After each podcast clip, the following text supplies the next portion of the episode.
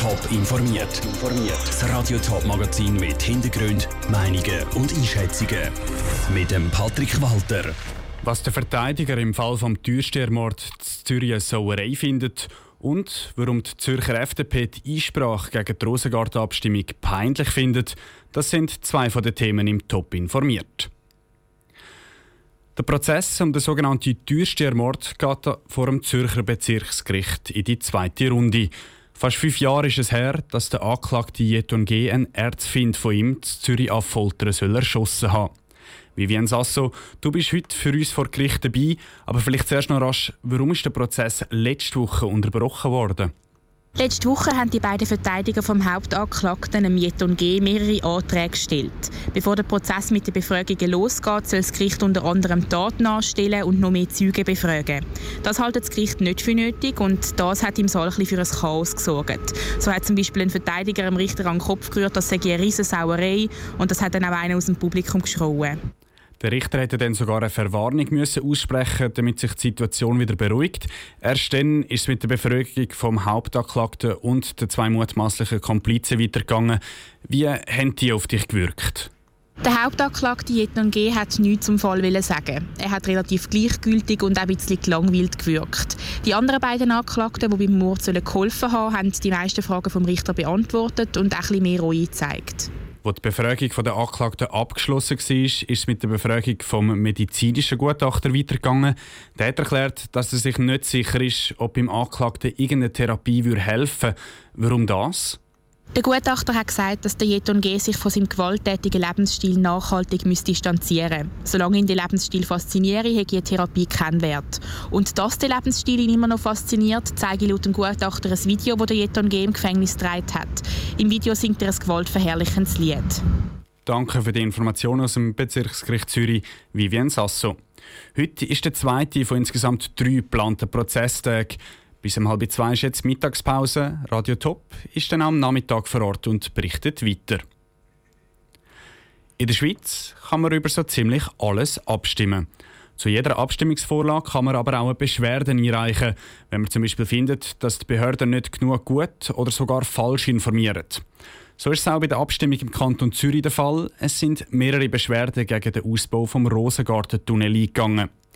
Der Niki Stettler ist der Frage nachgegangen, wie Politiker zu so Beschwerden stehen.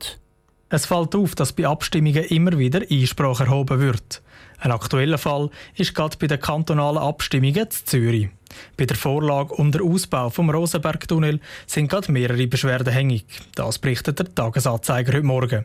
Außerdem unter anderem ist eine Beschwerde vom grünliberalen Kantonsrat Michael Zeugin hängig. Beim Abstimmungstext ist der Rahmenkredit nicht präzise formuliert. Das heißt, wir wissen eigentlich gar nicht, über wie viel Geld wir sprechen. Und das ist natürlich unvollständig und da fällt ein zentrales Element für die Entscheidungsfindung. Der Hans-Jakob Bösch, Präsident von der FDP Zürich, sieht das nicht so tragisch, dass im Abstimmungstext nicht stehe, was das Projekt genau kostet. Die Bevölkerung können sich die Informationen ja auch anders holen. Die Informationen, die fehlen, die finden wir äh, ja auch in der Diskussion von Pro und Contra. Es ist jetzt nicht so, dass da irgendwie Informationen vorenthalten werden. Also ich finde, das ist eine Bagatelle. Das ist ein durchaus umstrittenes Projekt. Aber es ist am Schluss ein politischer Entscheid und es geht nicht darum, dass man da äh, daraus einen juristischen Streit macht. Der Michael Zeugin findet das alles andere als eine Bagatelle. Er verlangt, dass die Abstimmung vom 9. Februar verschoben wird und die Infos sind auch richtig kommuniziert würden. Man kann nicht davon ausgehen, dass die Wählerinnen und Wähler alle Unterlagen, wie auch das Kantonsrat macht, auch nochmal äh, studieren und dann sich die Meinung bilden. Die Frage muss auf den ersten Blick muss können erfassbar sein, es muss klar sein, um was es geht und das ist da in diesem Fall nicht gegeben. Der Hans-Jakob Bösch von der FDP lässt sich von dem Argument nicht überzeugen.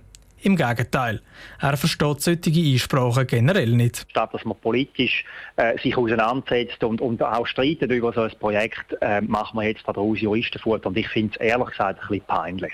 Ob die Abstimmungsbeschwerden durchkommen und die Abstimmung verschoben werden muss, kommt erst noch aus. Bis jetzt sagt die Regierung noch nichts dazu. Der Niki Stettler hat berichtet. Gegen die Abstimmung über den Rosengartentunnel sind insgesamt drei Beschwerden eingegangen. Eine der Beschwerdeführer ist zum Beispiel der Meinung, dass nicht genug klar ist, dass der Tunnel steil und kurvig und darum für Autofahrer gefährlich ist. Neun Menschen sind gestorben und allein in China sind Hunderte infiziert. Das Coronavirus verbreitet aktuell Angst und Ungewissheit. Viel ist über die neue Lungenkrankheit noch nicht bekannt. Aber heute Morgen ist bekannt worden, dass es jetzt auch einen Infektionsfall in den USA gibt.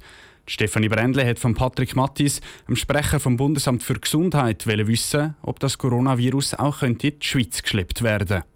Das ist durchaus möglich. Im Moment schauen wir das Risiko, dass das jetzt in den nächsten Tagen eingeschleppt wird, noch als gering an. Aber Nachrichten überschlösen sich im Moment. Das Wissen, das man über das Virus und Krankheit hat, nimmt laufend zu.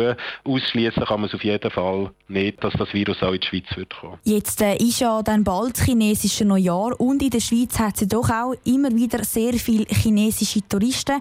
Dementsprechend, was haben Sie jetzt für Massnahmen geplant, um eben das Virus nicht in die Schweiz reinzulassen? Ich nehme an, ihr sprechen Massnahmen beispielsweise an Flughäfen an, die in anderen Ländern getroffen werden. Wir haben uns grundsätzlich vorbereitet, dass so etwas möglich ist. Das würde aber nur Sinn machen, wenn man das koordiniert in Europa würde machen, wenn also die anderen grossen Hubs wie beispielsweise London oder Amsterdam oder Paris ähnliche Massnahmen auch würden durchführen, wenn das die Schweiz allein würde machen, sind wir A nicht in der Lage, sämtliche Passagiere zu überprüfen und B macht das auch wenig Sinn. Wenn man das jetzt noch nicht gerade sofort macht, könnte es nicht auch sein, dass das Virus jetzt schon reingeschleppt wird und dann, wie sieht dann die Situation aus, wenn dann jemand da in der Schweiz ist, der angesteckt ist, ist dann noch möglich, das Virus wirklich zurückzuhalten? Die Verbreitung von Viren sind dann zu unterbrechen, wenn ihr die sogenannten Übertragungsketten kennt, also wenn ihr wisst, wer mit kranken Personen in Kontakt ist.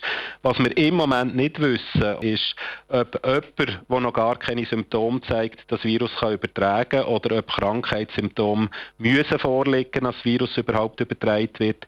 Ungünstig ist, wenn das Virus kann weitergehen kann, ohne, also Person merkt, dass sie überhaupt erkrankt ist, dann wird es ganz schwierig werden, solche Übertragungsketten überhaupt können zu kontrollieren. Aber ich denke, es ist grundsätzlich zu früh, jetzt Prognosen abzugeben, wie die internationale Ausbreitung könnte aussehen und wie sich das Virus in der Schweiz würde verbreiten. Der Patrick Mattis vom Bundesamt für Gesundheit im Interview mit Stefanie Brändle. Die WHO, die Weltgesundheitsorganisation, hat sich heute getroffen, um über Massnahmen rund ums Coronavirus zu schwätzen. Möglicherweise wird der internationale Gesundheitsnotstand ausgerufen. Top informiert, auch als Podcast. Mehr Informationen gibt es auf toponline.ch.